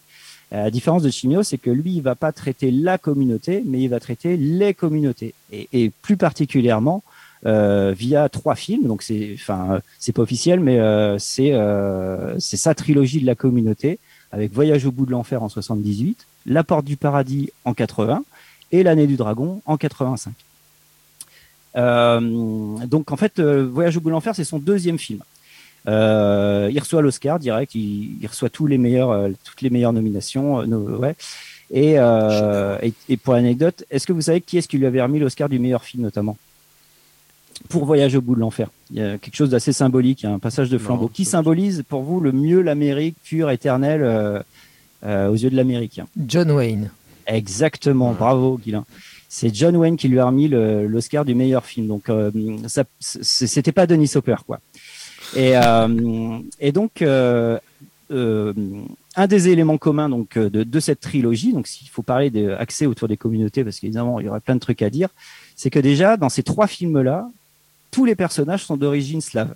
Tu regardes dans Voyage au bout de l'enfer. Alors je vais dire voyage parce que sinon ça va être pénible. Mais euh, dans Voyage, on parle d'une communauté d'ouvriers. En fait, Euh, ils bossent dans une métallurgie. C'est des, c'est des Ukrainiens orthodoxes. Ils sont euh, dans le fin fond d'un bled de Pennsylvanie.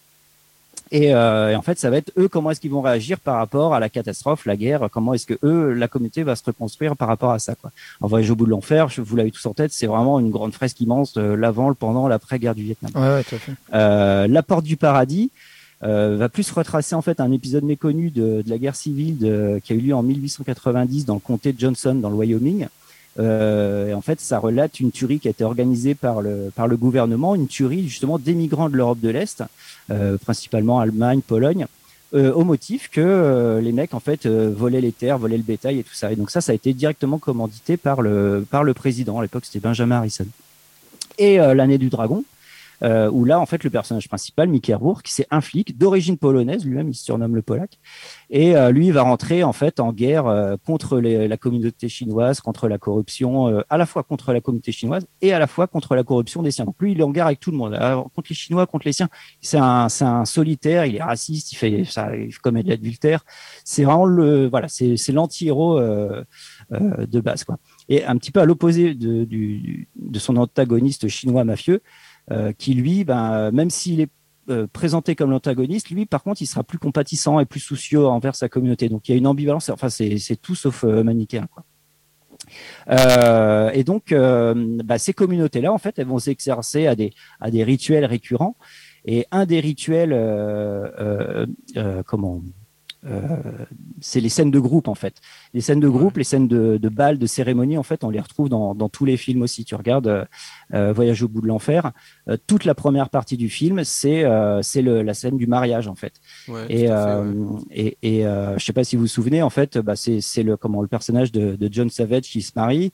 Il y a ses potes qui sont là, qui sont autour. Et alors pour l'anecdote, en fait, euh, les comment les euh, tous les acteurs, en fait, ils se sont immergés dans une euh, communauté de vrais gens. Donc, c'est-à-dire que euh, la conception du film est elle-même, le, le- il y a un truc métaphysique où la conception du film elle-même, c'est euh, c'est la communauté, quoi. Donc, ils se sont immergés dans une communauté de vrais gens avec des vrais ouvriers pour mettre à plat leurs relations et tout ça. Et le mariage, c'est un vrai mariage. Donc, en fait, on a vraiment ce désir de Ah vouloir filmer la réalité. Ouais, ouais, ouais. Bah, c'est très nouvelle Et, euh, Hollywood en même temps. hein, comme, ah bah euh, ouais, comme ouais façon de dans, faire, dans, hein. dans la manière de, de, de, de, de vouloir prendre le vif, de vouloir prendre la réalité et tout. euh, ouais. on est là-dessus. Et donc, euh, euh, et puis il y a, d'autres rituels hein, qui, qui, qui, qui alimentent cette première partie. T'as- t'as- bah, D'ailleurs, je sais pas si c'est fait exprès, mais euh, Your God Too, Too Good To Be True, euh, c'était euh, justement, on l'entend dans ce film-là. Je, je trouvais ça très bien de mettre Eh oui. ces morceaux-là, C'est- poil. Euh, le principe de les parties de billard, pardon? C'est le principe de l'émission, de mettre des morceaux. Ah, des ça fait plaisir. C'est oui. bossé, euh, les gars, c'est chiadé. hein. Franchement, bravo. Mais euh, ouais, il y a d'autres rites ancestraux, euh, les parties de chasse, les parties de le travail dans la Syrie, tout ça. Et puis euh, dans donc voilà, ça c'est les scènes de groupe pour Voyage au bout de l'enfer, donc qui prend quand même, euh, on va dire, un bon tiers du film. Euh, la porte du paradis, elle, c'est pareil, ça s'ouvre sur euh, la remise en diplôme à Harvard, la scène de bal sur le beau Danube bleu. D'ailleurs, j'ai jamais réussi à voir si parce qu'en fait toute cette séquence de la porte du paradis avec la scène de bal en fait se fait en rond, tout le monde se tourne autour, enfin la mise en la- Ouais. toute la chorégraphie en fait, tout se fait en cercle et ça reprend le beau Danube bleu comme dans 2001 où là justement on est sur quelque chose de très euh, très circulaire également. Je sais pas s'il y a un lien entre les deux films, j'ai jamais creusé. Euh, et, euh, et puis il y a des scènes de bal en fait aussi. La porte du paradis, c'est un lieu où on, où on danse et pareil là, tu as des scènes de bal magnifiques. Et d'ailleurs, la dernière scène du film aussi, qui est une scène de guerre, reprendra le thème de- du beau Danube, bleu, mais un peu plus destroy, et toujours pour reprendre cette chorégraphie en cercle et tout ça, comme si finalement le, le ce qui ce qui soude la communauté, c'est aussi ce qui va la détruire. Quoi. Il y a un truc comme ça, mais j'y reviendrai un peu plus tard. Et euh, et euh, l'année du dragon commence et se termine euh, par un enterrement. Enfin, ça commence par le nouvel an chinois, il y a un mafieux qui se fait buter, derrière il y a l'enterrement, et après le film se termine aussi par un enterrement. Donc voilà, il y a, il y a vraiment cette importance des, des rituels dans la communauté. Euh, comment euh, Hésite pas à me dire si je suis trop long ou si je parle trop parce que Non, en fait, ça va, mais c'est vrai qu'il faut, qu'il faut avancer. Mais après, euh, vas-y. Hein, Tu me dis, hein, t'hésites pas, t'hésites Ok, pas. ok. Attentivement, c'est intéressant. Euh, ouais, je vais essayer d'aller vite. Euh, Il y, a, y a toute la question du melting pot aussi et euh, de, de la volonté d'accéder au rêve américain. Euh, donc on sait que ouais, les États-Unis, c'est un pays qui s'est euh, qui s'est qui s'est construit en fait sur la conquête, l'immigration, et il y a un, il y a un double phénomène en fait qui qui arrive, c'est euh, enfin un phénomène paradoxal qui est le phénomène d'assimilation des peuples et de de fragmentation quoi. Et euh, et donc l'assimilation en fait, bah, c'est euh, voilà, je vais vouloir euh, faire partie de de l'Amérique quitte à oublier mon identité. Ça on le voit quand quand Nick, le personnage de Nick, hein, Christopher Walken après la la, la, la séquence de, de roulette russe là dans au milieu du film Ouais, ouais. euh, il, il se retrouve en fait à l'hôpital et on lui demande ouais c'est quoi votre nom là? Enfin je sais plus c'est quoi c'est un nom à, forte assonance euh, euh, slave. Et puis il dit ouais mais c'est quoi comme origine? Le médecin lui demande c'est quoi l'origine de son nom? Il lui dit ouais c'est russe puis lui dit non non c'est américain quoi. Donc maintenant c'est bon j'ai fait la guerre maintenant tu, me fais chier je suis américain.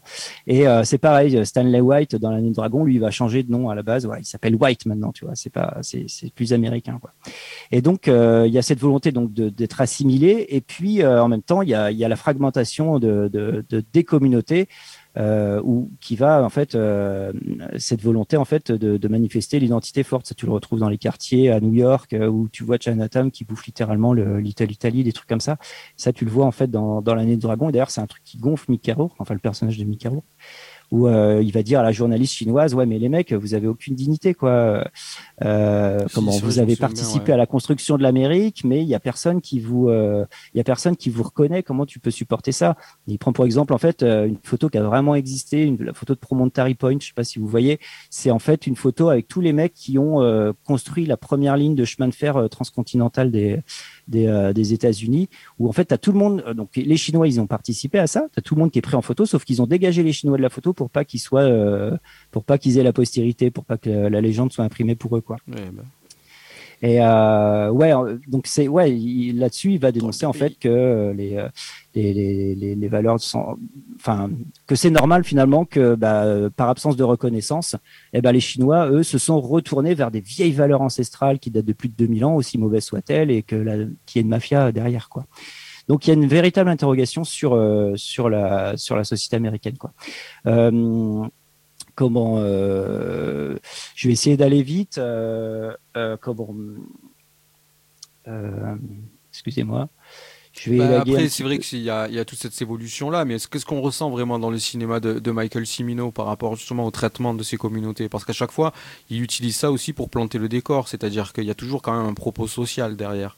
Ouais. Dans l'année du dragon, je veux dire, c'est pas par hasard qu'à un moment donné tout se passe. bah, Déjà, le film s'appelle l'année du dragon et que ça se passe Ouais. justement sur la culture, euh, sur la culture asiatique. C'est-à-dire que quel est, si tu veux, le coup de projecteur à un moment donné qui dépose aussi sur, ces, sur cette communauté-là Bah, euh, euh, américaine?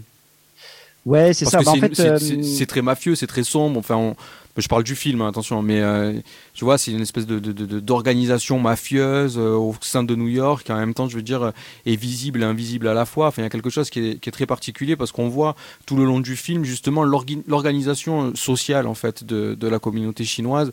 On Ouais. voit euh, les livreurs, on voit les restaurants, on voit les gens qui vont manger justement des nouilles, etc., etc. Puis on voit tous ces mecs avec des chapeaux, des chaussures en cuir, euh, euh, des gros costards qui sont là, qui, qui, qui, qui sont dans la mafia, qui c'est très particulier le traitement qu'il peut y avoir aussi dans. dans ouais, ouais, c'est ça. Et ils sont pas forcément euh, vus comme euh, comme des salauds en fait. Euh, Ils Non. sont tous en train de d'interagir entre eux pour avoir euh, leur part de, du, du, du rêve américain. Et, euh, et, et en fait, le, celui qui se pose le plus de questions, en fait, c'est euh, c'est le personnage de Mickey Rourke qui supporte pas en fait qu'il puisse y avoir euh, que ce soit dans sa communauté de la corruption ou alors que ce soit dans la mafia chinoise euh, des mecs qui vont aller euh, buter l'épicier de l'Italie. Italie. Ouais. Et il y a, il y a comment, en fait, c'est Chimino qui le dit lui-même dans un super bouquin de Jean-Baptiste Auré, justement, euh, euh, comment, euh, les voies perdues de l'Amérique que je vous conseille. Au nom, il dit une des choses, alors par rapport à, tu vois, à la, à la scène où il, il se prend la gueule avec la chinoise pour lui dire, Tiens, vous avez pas de fierté les mecs. Euh, euh, il dit une des choses qui m'intéressait était ce dialogue entre un homme qui est un américano-polonais de la première génération qui a combattu au Vietnam et qui se considère comme un véritable patriote américain et cette fille chinoise avec qui il rentre en conflit et qui est elle de la cinquième génération dont les ancêtres ont construit le chemin de fer américain et qui en un sens en fait elle est plus américaine que lui. Et en fait, lui, il est, il est en train de se battre contre des démons euh, qui, qui finalement n'appartiennent qu'à lui, quoi. Parce que elle, euh, en tant que chinoise, elle se pose pas la question de savoir si elle doit. Non, elle est là depuis cinq générations, elle se pose pas la question, quoi. Et c'est lui en fait qui, qui, qui a des choses à prouver et qui est en guerre avec tout le monde. Il finit en guerre et et, euh, Et euh, ouais, ouais, ouais, non, mais après, t'as as Sun Chaser aussi, où il parle justement de la communauté mexicaine.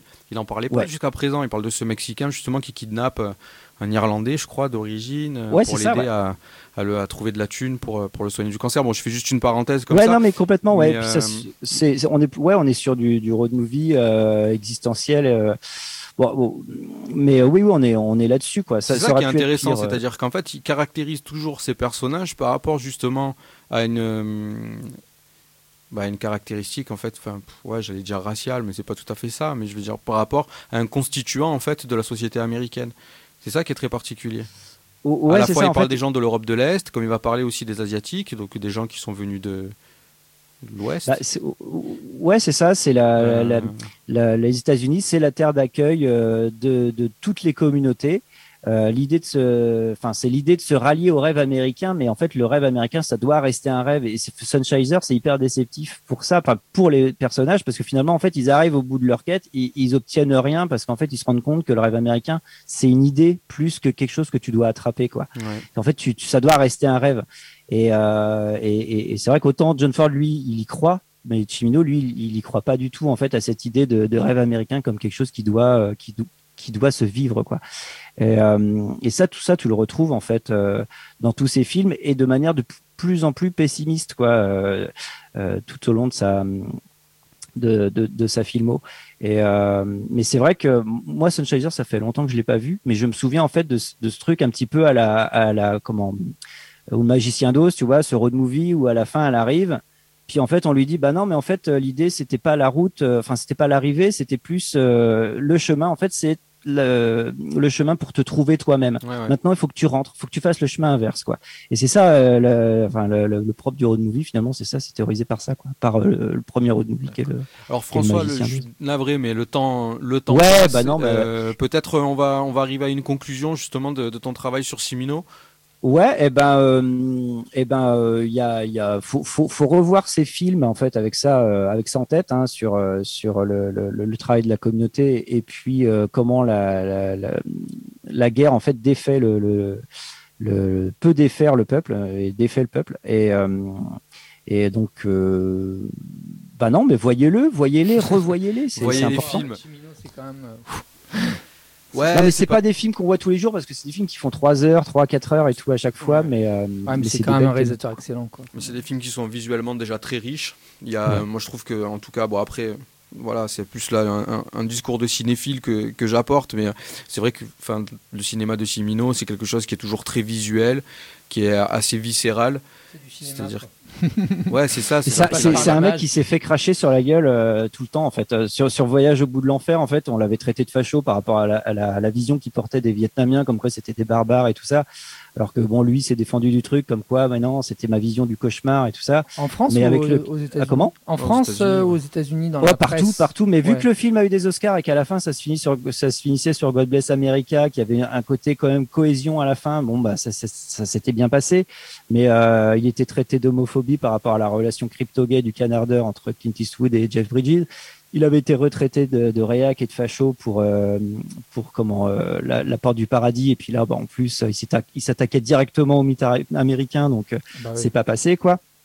Et puis il s'est fait traiter de raciste aussi avec l'année de dragon. Il y a un truc comme quoi le je, dépeins un personnage raciste donc on va me prêter les intentions du personnage quoi. Il y avait cette, cette la critique et public Mhm. qui distinguait pas en fait l'intention du réalisateur et et euh, la manière dont il décrit un personnage. Et il s'est fait défoncer toute sa vie et c'est pour ça qu'en fait il a jamais pu euh, relever la tête derrière quoi. Bon, on va Mais, faire un euh, cycle, on va faire un cycle Michael Cimino, je Pourtant, crois. Twitter n'existait pas, c'est étonnant. Ouais, ouais, c'est un truc de dingue. Mais euh, tu vois, euh, le, discours de La Porte du Paradis, c'est le même que Titanic. Je veux dire, euh, Titanic, c'est euh, la vision marxiste de la chute d'une civilisation. euh, c'est la tour de Babel où on empile ouais, les fait, communautés, ouais. où tout se pète la gueule. Et ben en fait, lui, il dit exactement la même chose, sauf qu'en fait, il s'attaque pas à l'humanité, il s'attaque euh, aux, aux, aux Américains via leur mythe, quoi. Et ça, du coup, c'est pas passé du tout. Le- le- à l'époque, les, les Américains, ils étaient, ils étaient, ils venaient de goûter à Star Wars et tout, donc ils étaient pas prêts à ce qu'on les emmerde sur des postes western euh, et euh, leur dire que le- leur mythe western et euh, la communauté sur laquelle ils sont fondés, C'est un peu frelaté. Ouais. Donc, euh, bah, donc, bah, le mec, qu'est-ce qu'il a fait? Bah, il a changé de sexe. hein. C'est botoxé. Voilà, il a C'est peut-être ça. bien fait. Merci, merci beaucoup François pour, Ouais, ouais, pour de ton rien. travail et ta participation à, à l'émission. Euh, c'était, c'était un, c'était un travail et c'était très intéressant. C'était vraiment passionnant. Moi, j'ai appris beaucoup de choses aussi sur, euh, sur ton travail et c'était, euh, c'était vraiment bien et sur euh, Michael Cimino, bien sûr. Et on va tout de Ouais, suite enchaîner avec, oui, ch- dis. On non, non, non, je disais cool, cool. Ok, Ah. bah non, t'inquiète. hein. Bah. Ouais, en tout cas, on a, on a beaucoup apprécié. On va continuer tout de suite avec euh, bah, le travail que Guilain nous a préparé Oui, sur la ai- communauté, mais dans La quel univers, communauté de toi l'anneau, moi j'ai pris euh, de Peter Jackson. Encore Peter Jackson. non, pas du tout. Euh, moi j'ai pris euh, la banlieue. Euh, bon, attention, hein, pas. euh, vous allez voir, de toute façon, c'est euh, c'est sur la banlieue, mais pas celle la banlieue qu'on l'on croit. Alors, la banlieue a toujours été au cœur du cinéma, que ce soit en France comme euh, thermomètre prenant la température de l'intégration ou de l'assimilation, ou de son impossibilité, voire de son échec. D'ailleurs, avec des films comme La haine, euh, Cité va craquer, euh, Bon souvenir, Rail, autre bon souvenir. Pas toujours pour les comédiens, mais parfois pour les comédiennes euh, ou autres. Mais aussi aux USA, où cette dernière est plutôt vectrice d'une autre question. La banlieue aux États-Unis ne désigne pas que les quartiers pauvres des grandes villes comme Harlem ou le Bronx, par exemple, mais bien une forme de vie communautaire avec ce qu'on appelle les suburbs. Les suburbs, sont à mi-chemin entre la campagne et la ville, avec des rangées de maisons identiques, construites à plat sur le même plan ou presque, et des jardins bâtis eux aussi quasiment sur tous le, même modèle. Une certaine euh, uniformisation de la pensée, et qui dit uniformisation de la pensée dit forcément uniformisation des gens. Habités par des populations allant d'américains moyens à aisés, la seule variation qui permet de distinguer les maisons, en gros, c'est la taille, l'endroit où est placée la maison, voire parfois la présence d'une piscine à l'arrière du jardin, le tout subordonné au portefeuille de l'habitant. Les très très riches, eux, sont rarement dans la banlieue, en témoigne par exemple dans, dans Édouard Main d'Argent euh, de Tim Burton, le château du père d'Edward qui surplombe la banlieue, qui est tout en haut et euh, la banlieue est en bas. quoi. Magnifique. Alors moi, donc, euh, mon corpus, ça va aller d'une période de- qui va de 85 à 2005. Et vous allez voir que Mais en 10 minutes. hein. en 10 minutes, en 10 minutes, Ah, ça va aller très très vite. J'ai pris 7 films et ça va aller très très vite. Alors donc, euh, tout d'abord, je vais vous parler de The Burbs, les banlieusards de Joe Dante, en 89. Et euh, je vais accoler ça aussi avec Home Alone, Maman j'ai raté l'avion de Chris Columbus en 1990. Bravo. Donc comme vous l'avez compris, je vais parler des films de banlieue qui ont bercé notre enfance Il y a des enfants. la banlieue américaine euh, chère à un certain réalisateur. Donc dans ces deux films, la vie de banlieue va débuter sur une légende euh, urbaine, mais qui aura pour euh, Home Alone, par exemple, du moins une issue positive. Alors que, comme souvent chez Joe Dante, parce que dans Home Alone, euh, si on rappelle vite fait, euh, on suppute que le, le vieux qui habite euh, dans la maison là est Ouais. euh, un, un tueur qu'il a tué sa femme. L'homme à l'appel sanglante. L'homme ouais. à l'appel sanglante, voilà, qui a tué plusieurs personnes. Et bah, cette légende urbaine euh, se révélera fausse puisque euh, le vieux, bah, il va sauver la vie de, de Kevin au dernier moment. Euh, alors par contre, comme souvent chez Joe Dante, ben, chacun en prend pour son grade, américain moyen comme visiteur étranger. Puisqu'avoir été- ap- après avoir été traîné dans la boue et avoir atteint les portes de la folie au point de faire exploser la maison de son voisin, Tom Hanks dans The Burbs, dans donc les banlieusards, sera récompensé en dévoilant un réel crime du voisin en question, mais pas celui auquel il pensait. Voilà, il y a un très beau discours à la fin où il dit euh, il, est, il est brûlé au, de- au deuxième degré, enfin brûlé cartoon parce que c'est Joe Dante, et Ouais, qui dit mais vous faites n'importe quoi et voilà et puis il y a les gens et vous et vous, et vous vous battez et, et vous voulez pas accueillir l'étranger et à cause de ça il va se passer ça et ça et ça et juste après avoir dit ça il se révèle que le, le voisin en question là qui est polonais ou, ou bulgare je sais pas qui est dans un pays de l'est en tout cas s'avère être réellement euh, coupable d'un crime alors pas le crime qu'il pensait puisque lui il pensait qu'il avait tué sa femme euh, dans la ou quelqu'un de sa famille dans, dans, dans sa maison qu'il avait fait C'est brûler un voisin, je crois. Ouais, c'est ça, c'est le voisin. pense qu'il a buté le voisin. ouais. Oui, le voisin, ouais, ouais, le voisin. Et en fait, pas du tout, mais par contre, il a été, euh, c'est un criminel recherché. Maintenant, Gremlins de Joe Dante en 84 et que je vais raccoler à Small Soldier, toujours de Joe Dante en 98, donc euh, voilà, 14 ans après.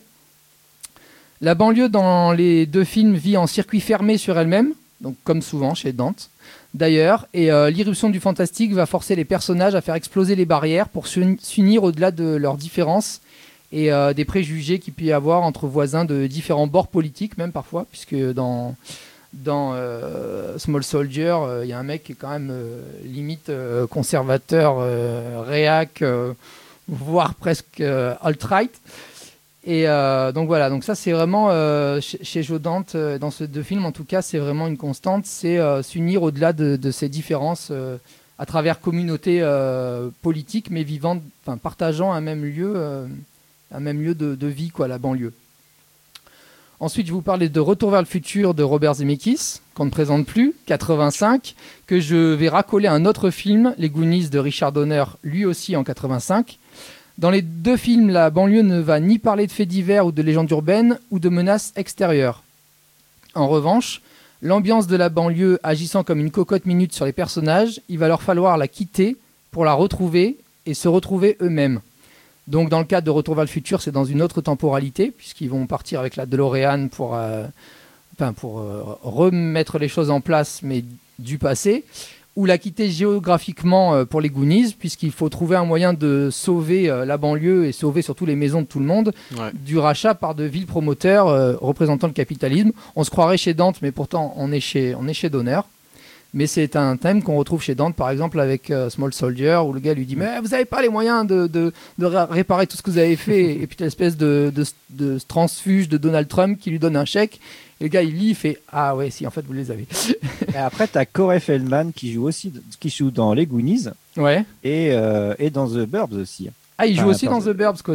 Ouais, c'est le gamin justement. Ah oui, oui, oui, euh, exact. C'est le, le qui, qui fait dit, chier. Tom d'ailleurs, je pense que c'est le personnage, un des personnages les plus importants parce que euh, il te fait un regard caméra à la fin de The Bird pour dire, euh, regardez ma- mon, mon- comment comment c'est trop bien chez moi. En fait, il se pose en tant Ouais, que, mieux télé, spectateur de, de la communauté. Et lui, en fait, il regarde ça comme un divertissement. regardez comment je me marre à regarder mes voisins se foutre sur la gueule. Et c'est dans dans les Goonies, c'est le personnage de de Bagou. C'est Ouais, Bagou. tout à fait, Bagou. Et si je te dis tous ces noms, Thomas, euh, à quoi ça te fait penser immédiatement là, tous, les, tous les gens qu'on a évoqués, euh, Chris Columbus, euh, Richard Donner, Joe Dante en me, connaissant, en me connaissant un peu, tu vas penser à quelqu'un. Ah, Peut-être Steven Spielberg. oui, au hasard. Et une bonne réponse, puisque ça, me fait, ça te fait bien penser à Steven Spielberg, puisque Spielberg, avec E.T., est un, bon représentant euh, du genre. De film. la banlieue, de la banlieue, De la banlieue, blanche euh, euh, américaine. qui, ouais. va, qui va justement se sortir un peu les doigts du, pour se sauver et pour sauver aussi euh, les autres, entre guillemets, puisque E.T. est quand même un étranger. Donc ça me permet de parler de Et Spielberg. quel étranger d'ailleurs. d'a- et quel Ah, son étranger. père. Ça me permet, de, en parlant de Spielberg, d'amorcer donc euh, mon dernier film, qui est euh, 2005, Monster House de Jill Kennan, qui aborde des thèmes similaires. Le film est produit par Steven Spielberg et Robert Zemeckis, qui ont adoré euh, son premier court-métrage, The Lark, en 2004, qui s'appelle euh, L'Alouette en, français. Euh, dans The Lark, on découvre un couple qui se rencontre, s'aime, achète une maison, puis des dissensions apparaissent dans le couple, et ces dissensions conduisent à des violences conjugales. Alors par contre, en comparaison de tous les autres films, c'est pas du tout un film pour enfants. Je préfère le dire, même si le film est un mélange de prises de vue réelles et de techniques diverses d'animation, notamment du dessin animé, de la stop motion, peut-être même de la pixelation. Je suis pas bien sûr, mais il faudrait que je re- revoie le, film. Et euh, y a surtout il y a un décor qui est mouvant. En même temps que les personnages avancent, le, décor euh, est, tremble. Enfin, il n'est pas, pas fixé quoi. Donc ça, je sais pas du tout comment ils ont fait, si c'est des papiers collés, si c'est autre chose, mais c'est vraiment incroyable. Et là, par contre, euh, dans ce film-là, la, résolution ne va pas venir de, la banlieue ni des gens de banlieue parce qu'on est vraiment centré dans la maison. Donc la personne est seule avec la violence conjugale. Donc je vous laisse regarder le film parce qu'il est quand même vraiment pas mal. Et la fin est vraiment euh, intéressante, donc ce serait dommage de, de la dévoiler ici. En tout cas, c'est ce cocktail, ce cocktail détonnant pour un film qui ne l'est pas moins, euh, qui va séduire le mogul d'Hollywood, Tonton pour les intimes, et Zemeckis pour produire le premier long de Jill Kennan, Monster House. Dans ce dernier, la banlieue, la banlieue sera le révélateur de la haine ordinaire envers ce qui est différent. Nebercracker, le voisin, vit dans une maison juste en face du héros, une maison qui est réputée hantée, douée d'une vie propre. Le héros et son meilleur ami, aidés d'une nouvelle jeune résidente, euh, qui a à peu près leur âge, finiront par enquêter après quelques disparitions mystérieuses, aux abords de la maison, notamment euh, la disparition de la jeune fille en question. Disparitions dont certaines sont vues des yeux même du héros. Au final, comme dans les, dans les banlieusards, En prêchant le faux, ils découvriront le vrai et comprendront euh, que la femme de Nebercracker, comme ils le croyaient au début, n'a pas été euh, tuée par lui. Spoiler, bon là je dévoile la fin du film, mais a été victime euh, d'un accident alors qu'ils étaient tous les deux caillassés par des petits caïds. Parce qu'en fait, Constance, la femme de Nebercracker, elle est tombée dans le trou des fondations de la maison qu'il construisait en voulant se rattraper au levier de cimentage et du coup le, le ciment s'est déversé sur elle, morte dans le trou quoi. Et euh, Ah, juste C'est la, famille du de victimes du quartier, parce que Ah. pour que les enfants, quand même, ils les caillassent. Oui, oui, c'est ça. des- Et en plus, c'est un truc qui, va, se- bizarres. qui se répète par rapport à, ce- à- à son passé, parce que je vais, te le dire. Une fois morte, son esprit a, pris possession de la maison et elle, elle a lentement commencé un retour à la vie, mais sous forme euh, de, de maison. Quoi. Et Constance a subi cette haine ordinaire car elle s'est échappée d'un cirque de foire aux monstres, dans lequel elle était montrée comme la femme la plus grosse du monde. Et Nebercracker, qui lui était un, petit aide de, camp du, cirque, est tombé ou qu'il la venait voir souvent, euh, euh, enfin, dans sa représentation, dans son spectacle, est tombé amoureux d'elle et a favorisé euh, leur de commune. Puis alors ils se sont mariés, ils ont été en proie à la, à populaire qu'on décrit souvent dans les banlieues américaines. Par exemple, dans les Goonies, quand t'as le mec qui dit, euh, je sais plus comment elle s'appelle, la fille, il fait Tu n'es qu'une Goonies Oui. Voilà. Donc ça devient une insulte alors que pour eux, c'est euh, genre on est les Goonies, on est trop fort. Quoi. Chez Kenan, la banlieue a le même caractère à la fois humain et tortionnaire que chez ses aînés. Le cinéma communautaire anime Kenan, car suivra ensuite un autre film, La Cité de l'Ombre, qui s'intéresse cette fois-ci à une communauté vivant sous sous terre. Pardon. Puis Poltergeist, le remake, qui reprend encore une fois la banlieue comme révélateur de problèmes. Il est également le réalisateur d'un épisode de la série Scream. Coïncidence, je ne pense pas. hein, Scream ayant lieu également dans une banlieue américaine. Et s'évertuant à en court-circuiter euh, les travers. Ok. Parce que le, le monstre représente un peu euh, les, les ondis, les candidatons, les commérages dans, dans Scream. Il est, euh, son prochain film réalisé pour Netflix et qui sortira en 2021, A Boy Called Christmas, raconte l'histoire d'un enfant, Nicolas, qui part à la recherche de son père, lui-même qui est en quête du légendaire village des elfes. Donc c'est encore euh, une histoire de, de communauté. Pour finir, la banlieue est depuis les années 80 le symbole d'un esprit qui tolère l'étrange et l'étranger, pour peu que ce dernier ne fasse pas de vagues, comme dans The Burbs. Spielberg et ses fils spirituels auront voué leur filmographie à traiter de ce paradoxe.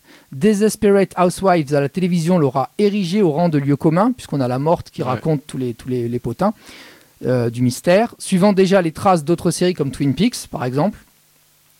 Actuellement, euh, les deux chapitres de ça, enfin, sont sortis quand même il y a longtemps maintenant, d'Andres Muccietti et la série Stranger, Stranger Things, d'influence très euh, 80-90, ont utilisé les mêmes représentations de, la banlieue américaine.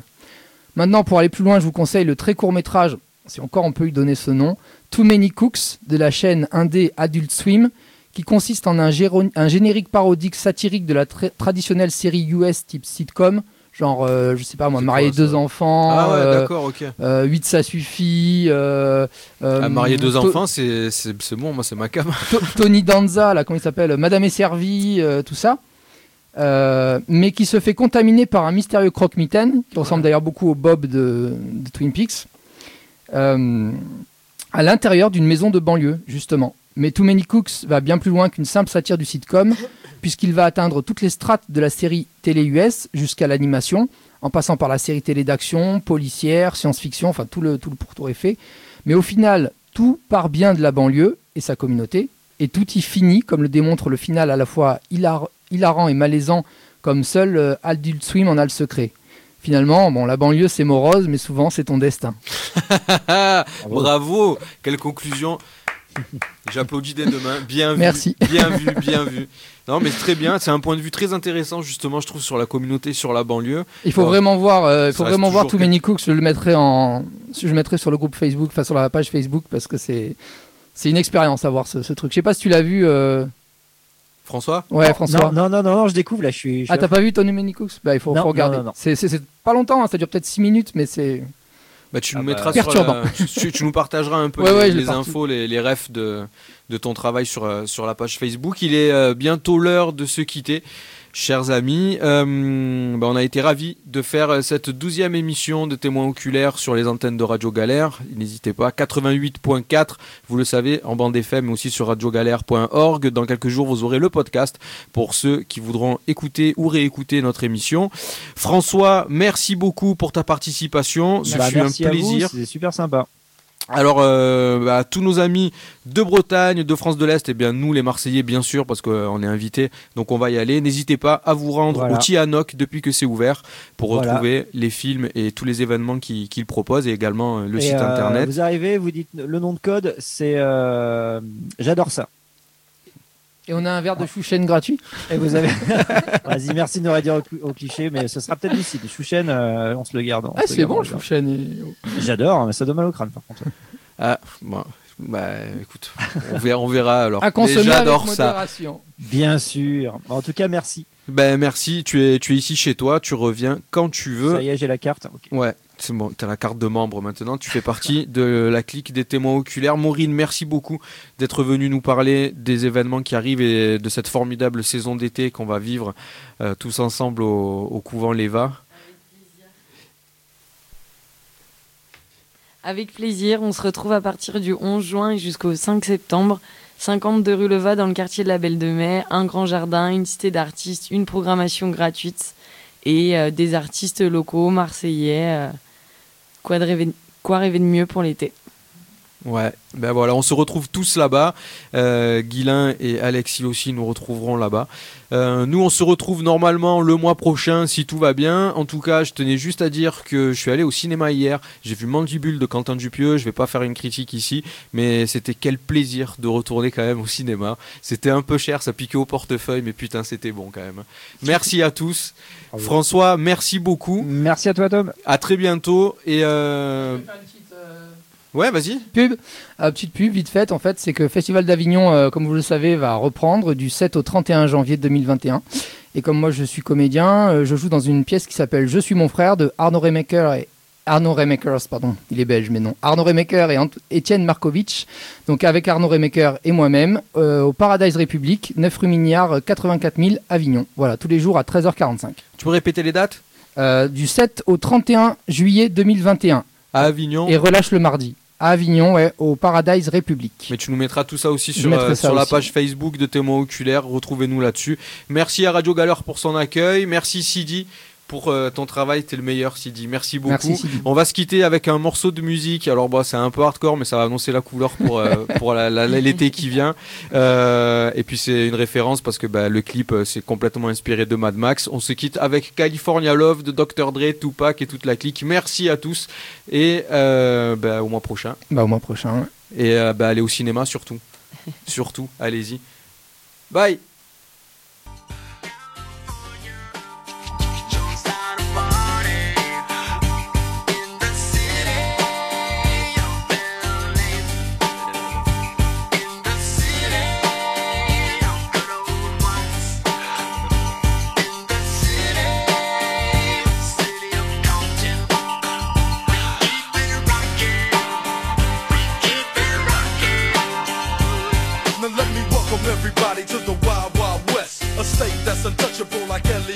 The track hits your eardrum like a slug to your chest. Like a vest for your Jimmy in the city of sex. We in that sunshine state where the bomb ass him be. The state where you never find a dance floor empty and pimp speed. On a mission for them greens. Lean, mean, money making machines serving fiends. I've been in the game for 10 years making rap tunes. Ever since Honeys was wearing Sassoon, now it's 95 and they clock me and watch me diamond shining, looking like a Rob Liberace. It's all good from Diego to the Bay. Your city is the bomb if your city making pain. Throw up a finger if you feel the same way. Straight putting it down for California, yeah.